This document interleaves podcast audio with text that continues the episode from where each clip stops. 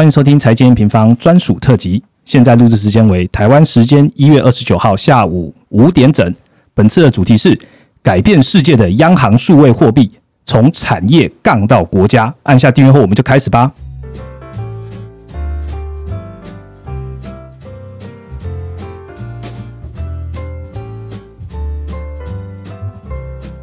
Hello，大家好，我是财经平方的 Roger。嗯，第继上一周呢，我们在讲美国大选特辑哦，跟敏迪这样讨论完之后呢，今天我们很开心，我们就是跟从台湾出发，专注于解读科技、商业跟社会趋势，而且在 Podcast 有相当高人气的科技导读的周清华来跟我们一起来讲这一次的特辑哦，掌声欢迎！哦，大家好，我是科技导读周清华。好，这一次很高兴邀请到 Michael。其实呃，我们财经民方跟 Michael 一直都有在关注。今天要讲的这个议题啦，就是也就是在现在这个后疫情的时代嘛，哈，很多的科技业或是各国，他们都开始竞争，在讲自己的所谓的电子货币、电子数位货币。那央行他们 level 来看，就叫做 CBDC 哈。等下我们的研究员可以跟大家解释一下，哦，就是央行数位货币。那今天跟清华我们讨论的主题，就是从产业出发，然后再来探讨说各国对于数位法币的一个看法。最后我们来解析 CBDC 跟经济的关系。所以。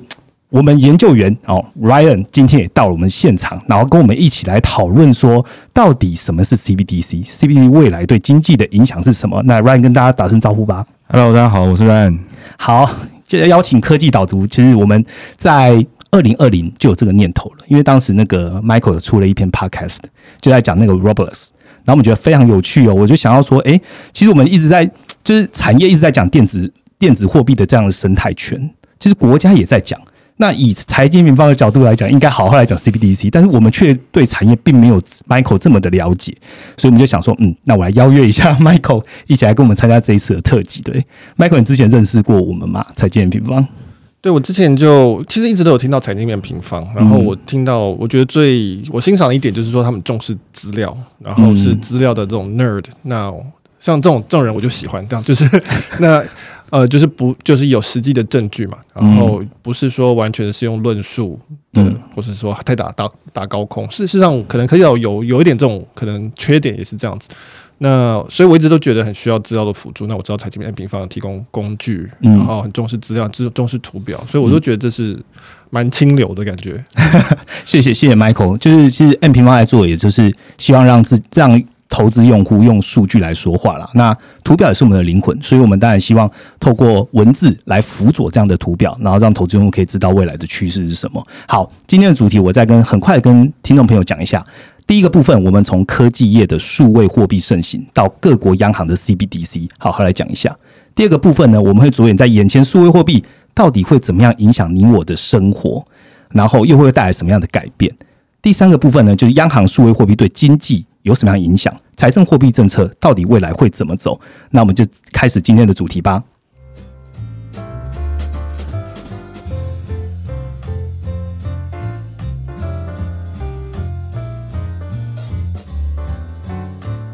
OK，好，紧接着我们直接进入第一个主题哦。我们先从大型的科技业开始讲起好了。其实大家都知道，就是科技巨头，大家都讲 Big Tech。对于就是这种跨足那种支付领域，就是每一个人都好像都自己有一招哈，摩拳擦掌。像是 Facebook 二零一九年就 Libra，这是最大的，全球都在讲的这件事情。那 Michael，你可以大家更加讲，跟我们讲一下，就现在大部分的科技这些巨头们，大家都在准备电子货币吗？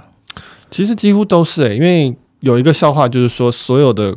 这个如果是追求投资报酬率的公司，最后都会想要做银行，因为银行是用别人的钱嘛，所以这投资报酬率永远是最高的。所以那科技公司当然他们现在是最有钱的公司，然后他们也要回应股股这个投资股东的这个期待，所以最后最后最后大家就演变成，哎，那就干脆做银行吧。所以基本上都有 Facebook Libra 当然是最明显的一个例子，就是说他要想要成立一个数位货币。那其实你可以看到很多所谓你你看到那篇 Roblox 那一篇就是讲虚拟的点数，对。那其实不是只有 Roblox，其实很多都有点数，很多公司其实点数很久了，从航空公司开始，里程、旅行、旅游这个旅馆的这种点数都有。嗯。只是说现在这个点数的应用越来越多样，生态圈越来越大，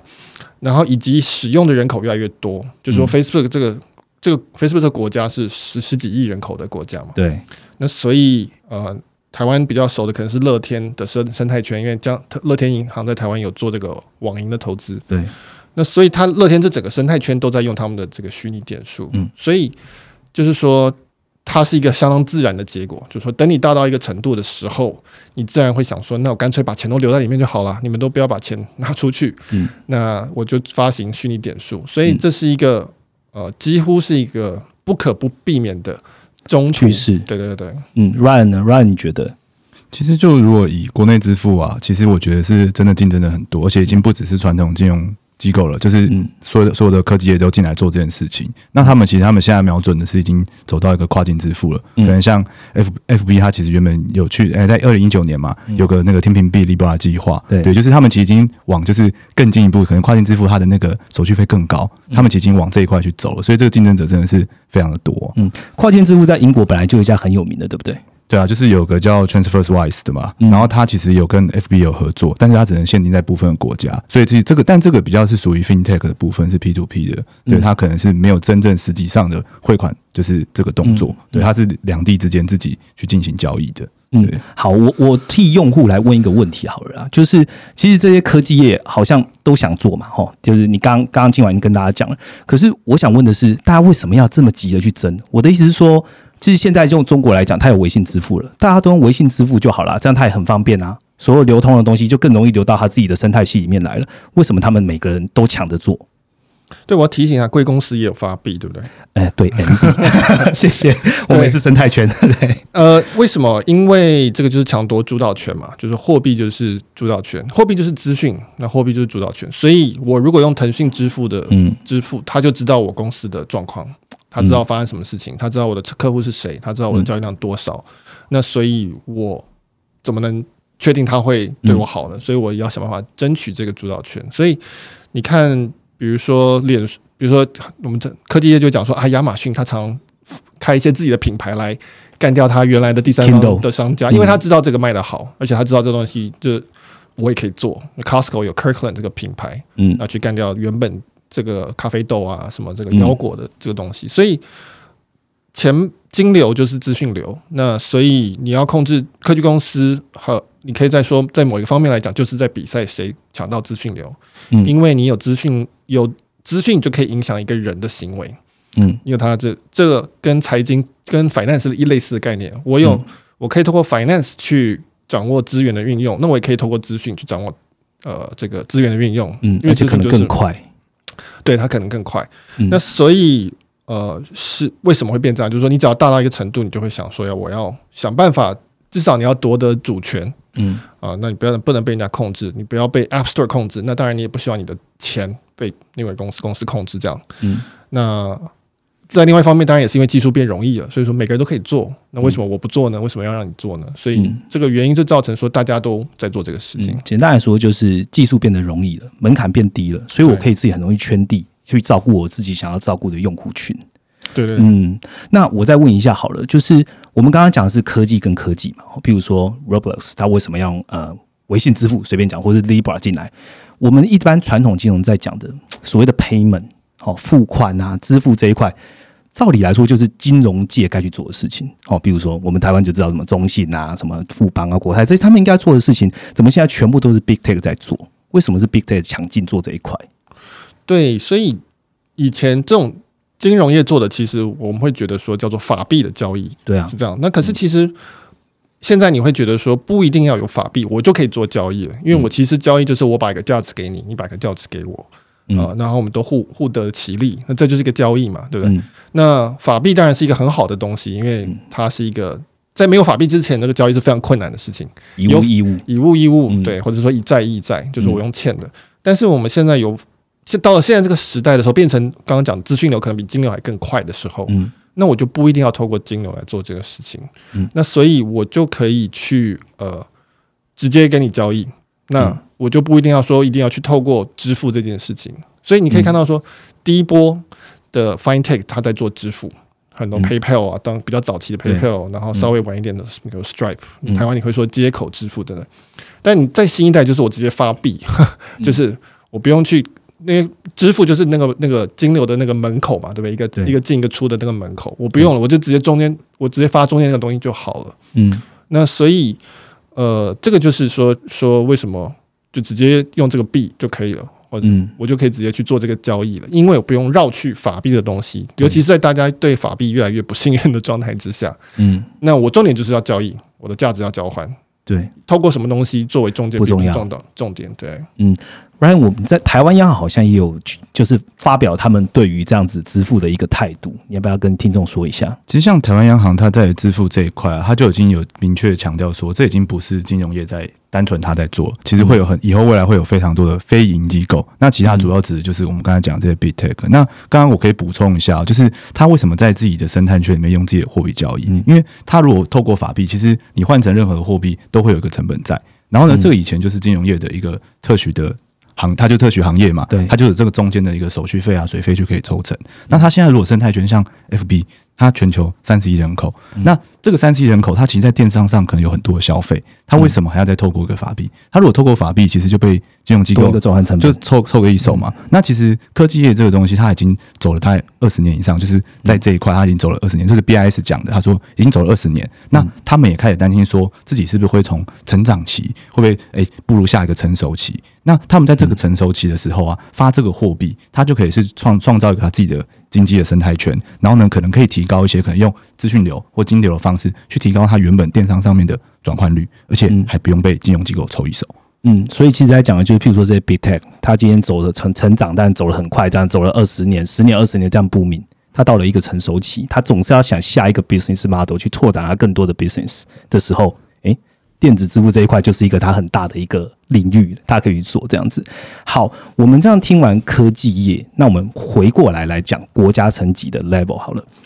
Facebook 推动了这样数位货币之后，哇，各国二零一九年之后，各国央行就开始紧张了哦。欧央行也讨论了，中国马上推出一些等一下会提到的 DCEP，美国也在讨论这样子。那嗯，Ryan，你我们就当做用户，大家都很想知道 CBD，大家都还不了解，你可以简单跟大家讲一下什么是 CBDC 吗？其实 CBDC 就可能大家最常就是混淆，就是可能跟一些诶电子货币啊、加密货币。那其实我们这边就主要提就是两个关键啦，一个就是它有没有一个法偿的效力，然后呢，或是它是不是能够做一个去中心化的一个技术。嗯那其实像在那个电子货币的部分上，它其实是不具备一个法偿的效力的，就是因为它可能说，诶，这个家店家有提供接口，但有些店家可以不提供接口嘛。对？那这个就是没有被一个法律保障，说他一定要接受你的接口支付。嗯对。那在 CBDC 或是在现金上面，你店家如果想要做生意，你就不能去拒绝新台币的一个交易嘛。这个就是法币对，它就是法币，有一个法律上的保障。那另外在去中心化上的话，其实 CBDC 跟加密货币就有个比较不一样的地方，就是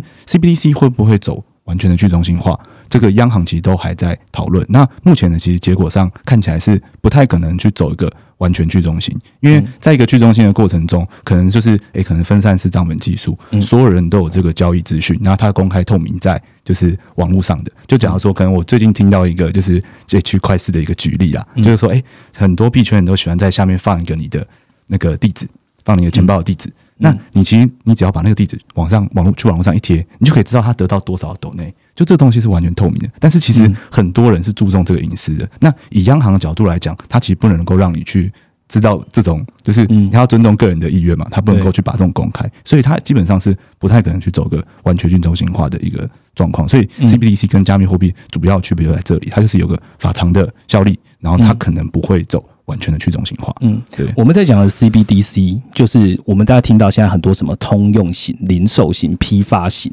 这个 Ryan 你可以先跟大家解释吗？好，所以我们刚才讲到那个现金嘛，那这个东西它在数位形式上，那其实刚刚有讲到批发型跟通用型。其实批发型就是说，哎、央行跟一些金融的中介机构，它这个中间有一些大额的交易，那它要做一个清算的动作。它的批发型就是比较少的，然后但是比较大额的。那在通用型的话，其实它就是说，它可以做一个即时的支付的交易，可能像是现金的交易，它可以做个离线或什么。就是央行的目标是这样，它可以做所有人的，就是它的交易对象不同，就是交易对象原本说批发型它只有中介金融机构跟央行，那通用型就是扩及到就是一般普通的民众，它随时的 P to P 交易都是可以的。好，我再多问一个问题：单程式跟双程式，因为因为最近台湾央行有发布就是 CBDC 的一些看法，所以两位可以跟我们解释一下单城、双城吗？所以我我试着解释看看好了，就是说我们讲刚才那个 Roblox 的例子好了、嗯。R o b l o x 是一个线上游戏，然后大家用户它的特点就是用户可以用户可以在上面自己做一个游戏，嗯。然后可以收费，所以上面就有很多十三岁是这种小朋友就自己做游戏，然后收钱，然后他就赚很多钱这样。嗯。那那所以这个里面他们的交易的货币，他们有个货币叫 Robux，、嗯。那这当然是游戏方发行的嘛，就是发你你可以去拿你的美金来换 Robux，就是刚刚就像我们可以买嗯。App Store 的点数一样。那所以呃，它的那如果说，但是这个是这个游线上游戏是这样发的，但是我们在实际的现在的现行台新台币的发法的话，是央行其实是把钱拿给基本上是商业银行，对，商业银行去放贷给一般人，那个才会成为钱现金到我们的口袋里。那这个嗯这个是双层的的概念。那可是你回去看刚才那个 Roblox，就是他们就是直接发给人。嗯为什么？因为这整个就是一套资的资料库嘛，那你就是用户，所以我直接发给你就好。我为什么要透过中间的一个人？那所以其实 CBDC 也是一样，它基本上前面有提到，它就是一套大的资料库，是由央行去去创造的一个资料库，上面有所有人的钱在上面，还可以每它可以看到所有人的流动。嗯那是不是要给所有人看到所有人的流动，那是另外一回事情。嗯那所以，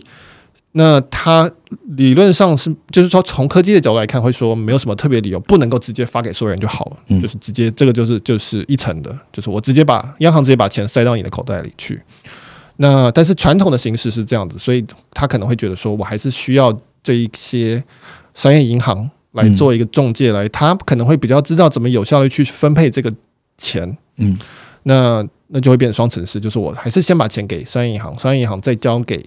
这个呃一般的人。嗯那但是但是在资料库的层次上面讲，他应该还是可以看到所有人的钱的状况的。那这个是跟我们现在手上的现金差非常多，因为我们手上现金我有多少钱，理论上央行不知道，现在对，嗯除非他有监听我干嘛。嗯那但是呃，在一个 CDBC 的状态下，由于所有的数位现金都存在这个资料库上面，那其实它就央行就可以知道所有人的有多少钱，这样。嗯，所以其实刚刚清华讲，就是无论你今天走了，你先你先只要是用 CBDC，你把这种原本的实体拿的 cash，你把它 digital 化之后，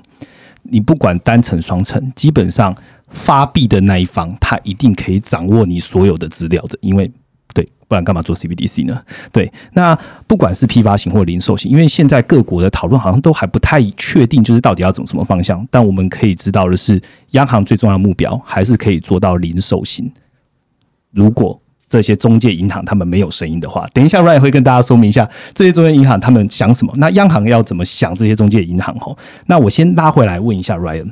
央行就是各大央行都在讨论，诶，各大央行不止讨论，他还加速，从二零一九年之后还加速讨论。请问他们在怕什么东西？什么东西在后面追着他们，逼着他们一定要加速去讨论 CBDC 的发行呢？其实主要是两个因素啦，其实就是大家都知道嘛，去年肺炎疫情真的很严重。那其实这个就是它让原本就是电子支付在成长的一个趋势，其实算是一个加速的运行。那如果当所有的大家的现金都进入到可能说，哎、科技电商它的资金池里面去，那这个资金池进去之后，其实央行就看不见没办法掌握，它也没办法掌握。那它里面如果说，哎、做一些融资啊、杠杆的一个行为，其实央行也看不到。嗯对，所以其实这个部分是央行非常担心的，因为它原本能够掌控的现金流量都被吸纳走，然后他也不知道他在做什么。他们有可能在里面在做融资跟杠杆行为吗？其实目前不行，但是它里面还是可以像可能说，哎、在 Roblox 它上面做一些买卖，那你可能它也会涉及说，哎、我在里面做个洗钱，那可能很慢嘛。但是他们因为可能像这种这种货币都会有个进出限制，会有个规定好的规范好的进出限制，但是它还是可以做嘛，它还是可以在上面做一些交易，这些东西就比较。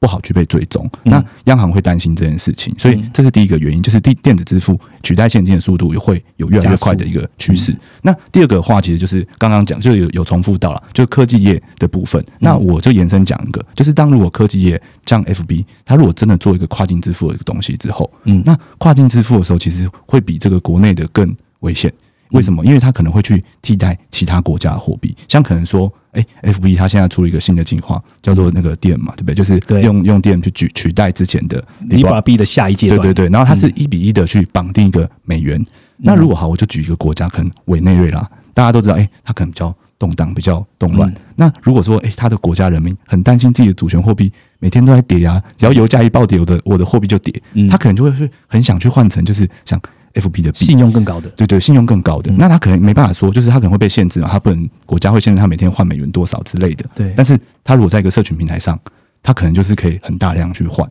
那这个是没有监管的，所以其实他这个提计划一提出来的时候，其实各国都反对，因为很担心这个是一个美元霸权的一个延伸，所以其实他目前也是还没有正式去实施出来的。嗯，对。刚刚 Ryan 其实讲了两个哦，就是为什么各国都要开始推 CBDC，他们紧张的是现在既有的他们国内的这些科技业，大家都有自己的资金，都有自己的生态圈，他掌握不到。第二个就是国家要对抗，还有跨国企业，譬如说 Facebook，它一个就取代，它是它是最大的国家嘛，就是除了美国、中国三十亿人，三十亿人已经最大的国家了，除了中国以外嘛，对不对？然后如果被它取代了，那美国或者委内瑞拉，它这些币法币还要不要玩？但是还有好像还有一件事情在追各国在做，就是各国跟各国的竞争。为什么各国各国竞争要做 CBDC？我觉得 Michael 应该可以从中国跟美国的这些看法，中国为什么要做的一些角度来告诉听众朋友。对，所以我觉得这个是很具体而为呈现在脸书的这个执行长马克·佐伯格，他有一次去国会听证的时候，对，然后呢，这个国会听证就骂他说：“啊，你做这个 Libra 干嘛干嘛？”然后其中他还很隐晦的跟他讲说：“你知道这个东西，你知道美金对我们是一个很重要的工具吧？你知道吧？虽然我不能不能讲为什么，但是它是一个很重要的工具。那这就是讲美元霸权嘛。然后马克·佐伯格就说：“我知道，我知道，我知道，我懂，我懂。那但是我觉得，我如果我们不做，我们会被中国给竞争掉。那所以。马克·佐伯格是在玩一个游戏，就是说他是用中国来威胁美国的政府，说如果我们不做，他们会追上来。那你如果去看中国发行他的这个呃这个他们的这个白皮书，就是他们现在试点白皮书，你就看到里面说，因为 Libra 的兴起，因为美元霸权，所以我们要做。那所以呢，这个是央行他在用用 Libra 来做他的这个杠杆，来威胁他自己的，你可以说他的政府，或者就是说。所以这其实是一个多方，基本基本上是三方啊，就是说国家主权主权国家跟主权国家的竞争，竞争科技业啊，特别是所谓欧美国家的科技业，比较自由的科技业，嗯，就会用用这个赛局去说，那我所以你不能够把我完全消灭，因为你需要我们去对抗中国这样子。对，那当然还有你刚刚讲的，那所以你有大主权国家跟小主权国家，因为数位货币也是货币，那货币本来就会竞争。对，那强势的货币当然就是你有。资产的支撑，你有技术的，你有信任可信度，它就会去吃掉这个弱势的货币的这个这个主导权。那过去我们实体货币它有国界的问题，然后你守住那几个口，就是商业银行守住那个汇款，嗯，那就可以守住。但是到了一个数位部分，你就是它就从网络进来，那这时候就像你讲委内瑞拉，他自己发石油币，那他当然可以发石油币，但石油币能够打得过 Libra 或者中国人民这个人民币的这个数位币吗？这个在网络上的那个竞争是更快就。知道结果的事情，嗯，所以它是一个多方互相拉来拉去，说我拿你来打他，我拉他来打你，那结果就造成了是说没有，现在国家也要联合起来。你看这这个七个国家说我们要我们要要我们要我们要统一阵线，我们不能被分裂这样。那可是你还是有中国在，所以呃，这个这个赛局是这样玩的，就是说你要看说到底谁。这个时候冒出头来，就会会换另外一个人就可以说：“嘿，他冒出头来，这样子，你要给我更多的空间。”嗯，大概是这样。嗯，嗯谢谢 Michael 替我们解释哦。就是现在大家如果听众朋友跟我们跟到这边的话，他应该知道，嗯，大家应该知道 CBD 大概的样貌跟各国为什么要玩，大家在急什么。那我还要想，就是听众还有加我自己啦，有一个问题，然后问一下 Ryan，就是我们在发央行数位货币。那现在区块链哦，大家知道比特币最近也很红嘛，不管到四万还是现在的三万就很红。为什么 CBD 不直接走区块链技术就好了？刚刚讲的分三次账本对 CBD 有什么样的问题吗？其实这个刚刚我们刚刚有算是有提到啦，就是因为其实。不是每个人的交易都想要被别人看到，所以主要的重点是在隐私权的部分。那就是如果你走一个就是 DLT 的方式的话，它那个隐私权会完全的被人家知道，你的所有交易大家都是公开透明的。对，那央行为了要避免这件事情，其实台湾央行也有在他的那个就是会议的声明稿里面去讲这些事情。就他说他他当然会有一些数学方式，可能叫做的零知识证明的一个方法。那我做这个做一个简单的举例啦，就是他有，就是我看那个区块式的一个解释，就是说，哎，假如说现在有个盲人，他手上有两个撞球，一个啊不不是盲人，他是一个色盲，他有个红色跟绿色的球，嗯，那他其实分不出这两个球是差在哪里，对吧？嗯，但是他如果说，哎，把一个球放在他的背后，但是前面的那个人就是正常视力的人，他是可以分辨这个是红色还是绿色的。所以，变成说这个中间的节点呢，他其实不知道这笔交易，但是这笔交易是可以被验证的。那这就是这个零知识这个诶证明的证明，对对对，这证明的一个方式。但是如果把这个东西导入 DLT 系统，就可以完成。诶，可能好像隐私权也被兼顾，然后呢又用 DLT 去记账。嗯，但是这个东西会耗费大量的运算资源，所以它的交易的速度还有效能就比不上原本现在现行使用的一个中心化的一个方式。嗯，对，所以其实央行他们是在这部分是去呃很多的想法跟验证已经在实行的啦。那目前其实比较呃还结果还没出来，但他们说他们在通用型上面可能就会采取一些就这种是呃有部分中心化。但是有有另外一部分是用 DLT 的记账方式，那它就有个核心账本的概念，就这个核心账本它是中心化的，只有央行自己看得到。然后呢，其他的商业银行它用 API 的方式去接它应该看到的资讯。那中心化的那个东西，在它里面用 DLT 记，所以效率比较好，然后也强韧性也很足够。那只有央行看得到，那其他人就是用 API 去穿它可以得到的资讯。那这是目前台湾央行的一个方式啦。那这只是给大家一个想的空间，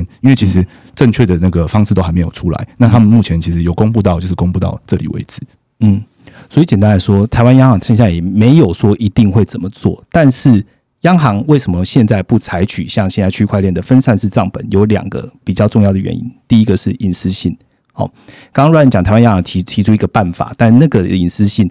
还是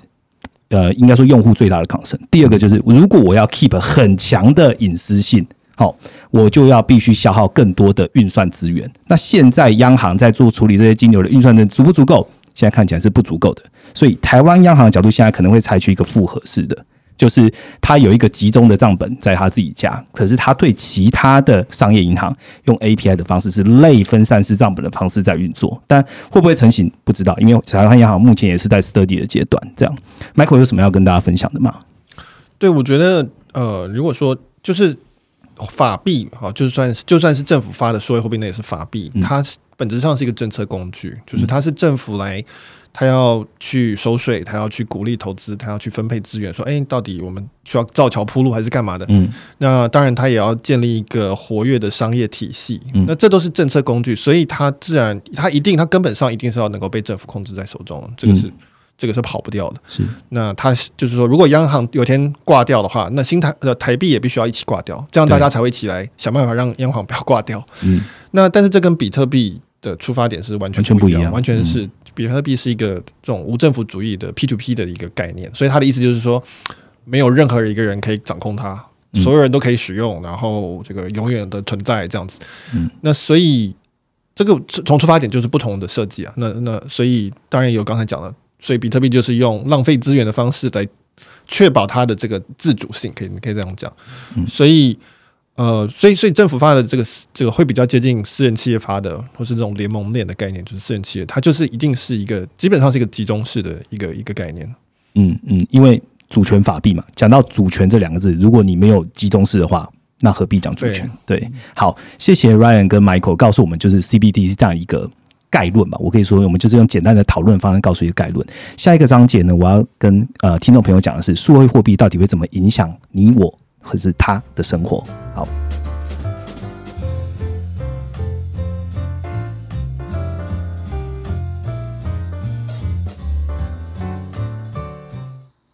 好，紧接着呢，我们到了第二章。第二章，我们来讨论一下数位货币可能带给我们生活上的哪些改变。那我想说，先就分两个部分来问两位好了。第一个，先问一下 Michael，刚刚三个主题提到说，哎，科技也有相当大的优势嘛，可以直接发行数位货币，而且用户极为庞大。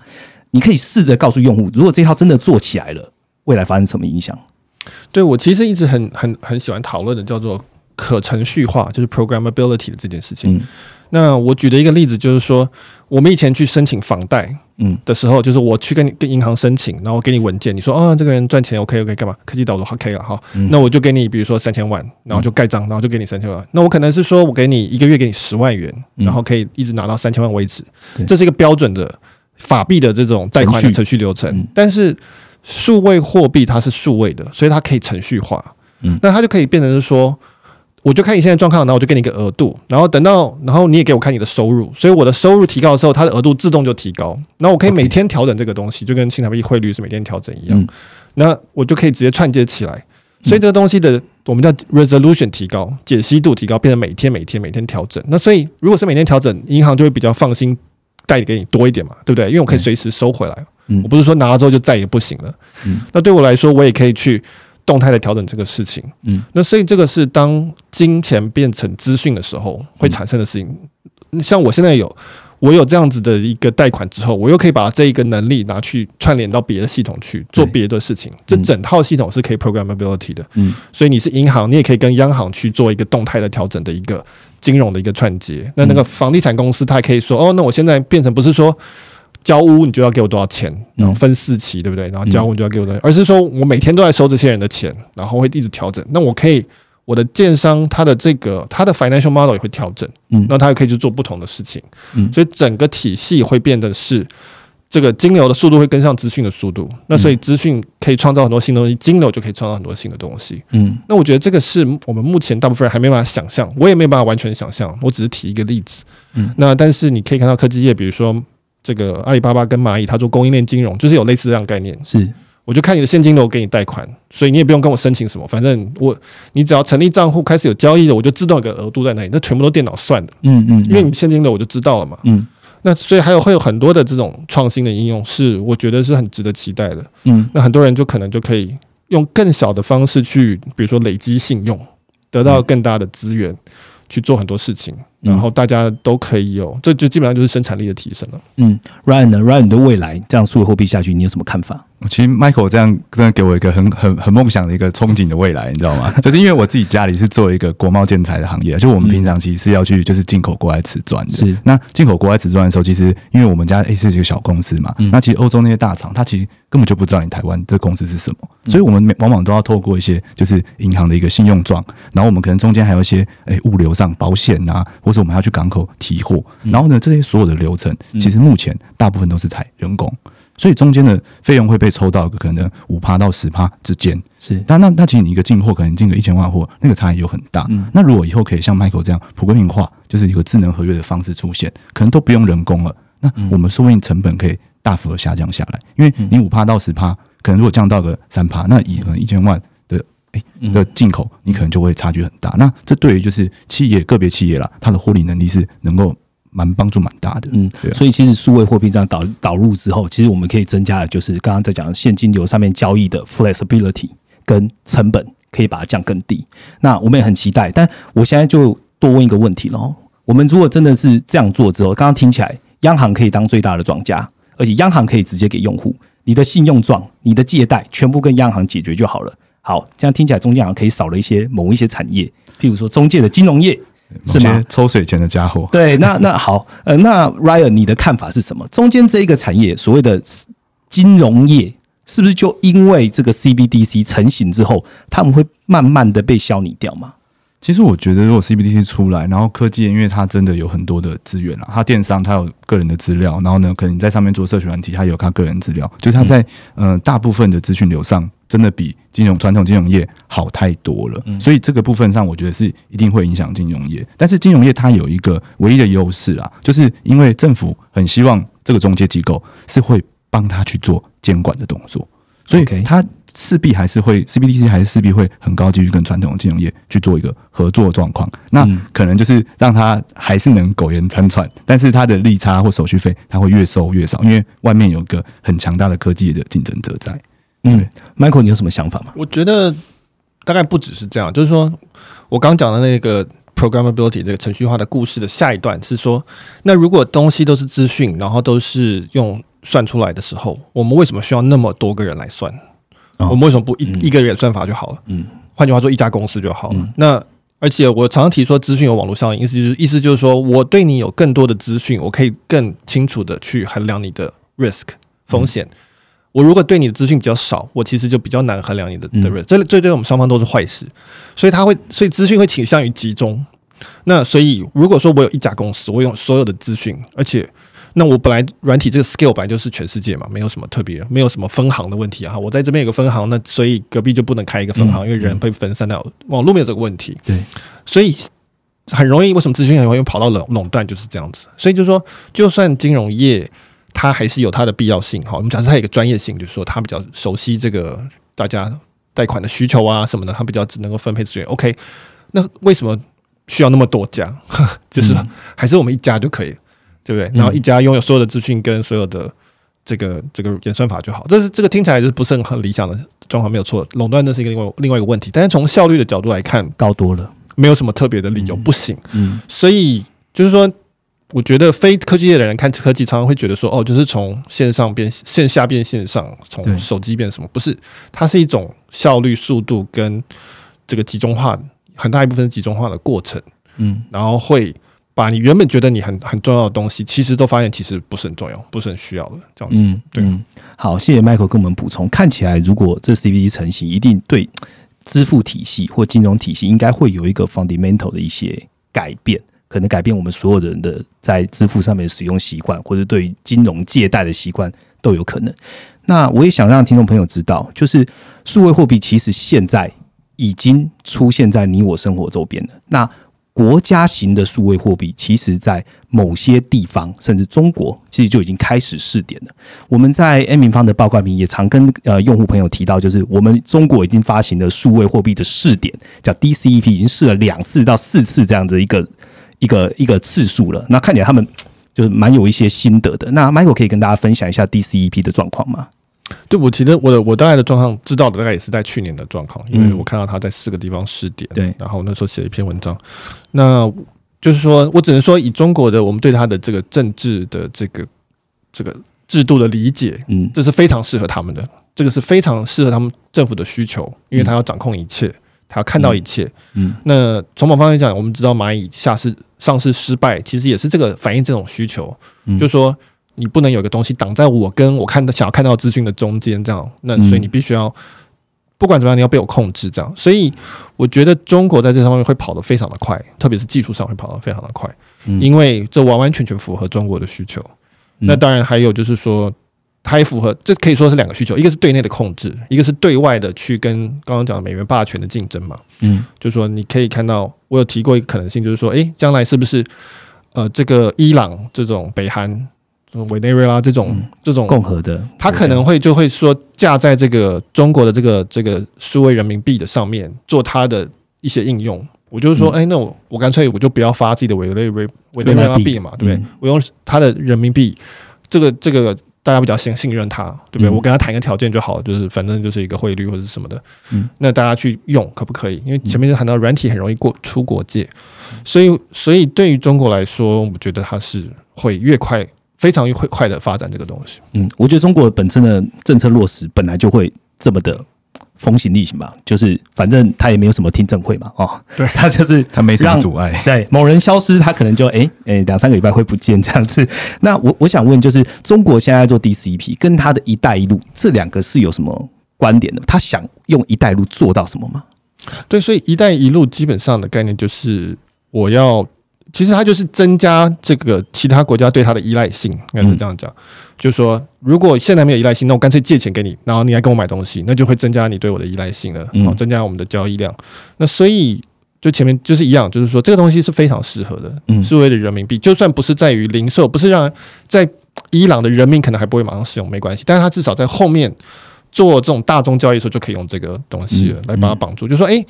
诶我们不要整整天猜来猜去，我不知道你的钱怎么用的，我直接你就用我数人民币，我就看到你的钱嗯直接看到了，对吧？嗯我给你一个很高很，我给你这个八折的利率。你如果用数位人民币的话，我的贷款这个陈述给你更优惠的陈述，嗯因为我可以看到这个资讯，我要资讯嘛，对不对？嗯嗯那所以这个东西就可以变成是一开始会是从那种反正小小单位大量之间的这种经交易开始，然后再慢慢慢扩散到这个一般消费者，那个当然是比较后面的。所以，嗯所以，所以搞不好它在呃对外的这部分可能会发展的会更快。嗯，中国应该会发展的很快的 DCEP。那我来问另外一个也很企图想要发展很快的，当然就是 Facebook 的 Libra。Ryan，你觉得 Libra 不管它现在叫 DM 还是 Libra，它跟中国的 DCEP 的模式有什么不同？其实因为它就是私人机构嘛，那它其实私人机构的话，它可能会比较着重在自己的应用的方面。那它其实是 DM 是一个协会嘛，那里面有可能 Shopify 啊、Spotify，他们可能会比较是资源在自己的经济体系里面。那其实跟刚刚前面讲一样，就是他们这些大型的科技业，他们从诶可能快速的成长生长期，现在也要进入一个成熟期的时候，它主要就是在经营自己的经济生态圈。那嗯它其实就妥协了嘛，从 Libra 一个全球稳定币到一个 DM，就是其就是呃一个美元的稳定币，已经不是绑一篮子，它其实就已经是有个妥协。那这个东西我觉得是呃蛮有机会，就是可能在今年之内就会监管过，是有可能的，因为嗯其实 FinTech 原本就在做这件事情。那他现在挡他的原因，只是因为怕它太大，嗯，对，因为他其实在瑞士有申请嘛。那这个东西就是我觉得，嗯、FinTech 可以做，那为什么科技也不能做？所以我觉得他其实是有机会去通过。那可能就是他跟政府之间会去做个妥协，他跟人民币那个呃 DCP 比较大的差别是一个是国家，他想做就做，嗯那这个东西他还是要看各国监管。嗯，对。刚刚 Ryan 其实讲一个重点哦，Facebook 如果要过，它除了乖乖的向美国称臣，就是一比一我可以帮美元之外，他踩的另外一点很重要，他踩的就是英国现在已经实行很久的 FinTech 叫 TransferWise。如果 TransferWise 这个法令它原本就合规就可以过，Facebook 没有理由不过，所以这也是为什么我们研究员的看法是认为，今年 Facebook 如果妥协了美元，还是遵从它为霸权的这个条件下，它还是有可能会拓展到全球的哦。对今，年这样但我个人的观点啊，对，大家就是点。M 平方啊，研究员的观点这样子。好，那大概讲一下这个数位货币对我们人就是影响我们的生活会有哪些，然后跟未来可能会怎么看。那其实 M 平方在一月二十六号的时候，我们也推出了 CBDC 的专属的文章了，所以有兴趣的听众朋友可以到我们的网站上来看。那这就是我们第二章节的内容喽。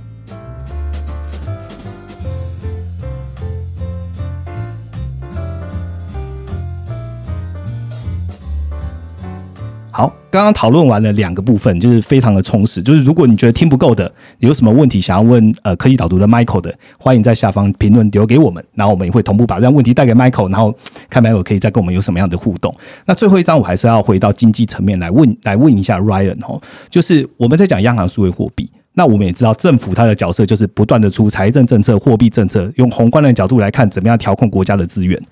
那 CBDC 出现之后，长线来讲对政府会有什么影响？那又会带来怎么样的经济的和生产力的加成？好，那我就简我们快速的简单讲了。其实，在货币跟财政方面啊，其实因为以前是可能就是都是用现金，那可能负利率是没办法触及到人民的，就是央行对于负利率它只能触及到就是中介机构而已。那以后如果有 CBDC 出来之后，现金如果被取代，那它可能就可以触及到一般民众。对，嗯那这个是货币政策一个新的工具。那另外的话，在财政的部分的话，其实我们之前有提到过，财政推出的时间点，可能像去年肺炎疫情的时候，那个时候，哎、假如说有就已经有 CBDC 了，那嗯人民可能不用等到一个月就会拿到现金的资源。嗯那它那个即时有效性是对财政的效率是在实证上是更高的你。说失业救助补助金可能一过了之后，明天就到你的账户？对对对对，就这个东西是更有效的，因为他原本在恐慌的时候立刻拿到这个钱，他可能就嗯立刻可以平复。那这在实证上是比较有效的。嗯那这个是货币跟财政方面的一个简短解读。嗯那如果如果需要看的话，可以到我们快报文章去看。那嗯另外的话，在经济跟生产力方面，我刚才有举过我家的例子嘛，对不对？就是假如说我们这些国贸商能够因为诶这个东西的发展，CBDC 合规化后，科技业大量的开始做这些事情，那把我们的成本往下降。那其实我们成本往下降，就是获利在提高。是那这个获利提高对于经济的长线是非常有帮助，因为嗯我只是一家小小公司，其实有更多的跨国贸易商，他可能会因为这样子省的成本更是诶数以万计的。嗯那这个整个就是会反映在我们的 GDP 上面，所以有点像是科技生产力的一个提高，嗯那让所有的公司的获利都增加。嗯对，我可以帮 Ryan 再补充一下，就是、呃、应该说再讲白话一点，就是在大家也知道，呃，美国的央行它现在利率几乎就是也是贴贴平的嘛，就是零零 percent 到零点五 percent，然后欧洲、日本它都是负利率，他们在实行负利率，他们目的是什么？你用你这些呃存户。你觉得负利率了不行，你还要付钱给国家，所以你会把钱拿出来，然后刺激更多的流通性。但他们发觉负利率好像没有用，逼不出来，因为太多的政策传导下面，从中央银行一直到商业银行，一直到个人，那传导下面已经没有效率了。如果最后走的是 CBDC，你的存户你就直接是央行的存户，我就直接把你里面是负利率实施下去，你钱一定会拿出来，你一定会流动到市场。所以这在做的这件事情，就是把政策让它做得更有效。对，那呃，Michael，你觉得央行数位货币对经济来讲，你你的看法有什么呢？对，就是刚刚讲的，就是说负利率本质上意思就是说，希望人民不要把钱存起来嘛，让他去消费，让市场去移动。那我觉得他的同一件事情就是说，人民会感感受到说，哦，现在央行可以直接控制我有多少钱，对不对？我的钱就不是真的钱，因为我的钱其实只是一个 data 而已。然后政府可能可以随时把它变不见，这种感觉会更明显、更明确一点。因为以前政府它的财经政策的发生效发酵是需要一段酝酿，而且要大家基本上同意的，大家要可以，大家都觉得是同意、同意、同意，然后开始去这样做，才会慢慢慢扩散出来。对但现在就变得非常直接。那这个我觉得是，我会觉得我会猜测的一个可能性就是说，那我们人人就会觉得说，诶，那你这钱跟 Robux 的钱没有太大差别，对，嗯那我是不是应该把钱传到 Robux 去？是不是 Robux 比较可信？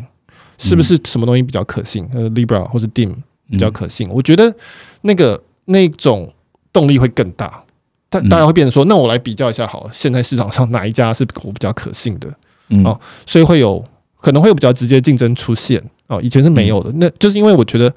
这个这么直接感受到自己的的钱被人家控制，嗯而且是可以随时的贬值的这件事情，我觉得虽然事实上现在也是啊哈，但是那个那种感觉不一样，那我觉得会导致人的行为有很大的的不同，这样子。嗯嗯，谢谢 Michael。我最后问一个问题好了，呃，Ryan，你可以跟我们讲一下 CBD 导入之后对通膨的影响。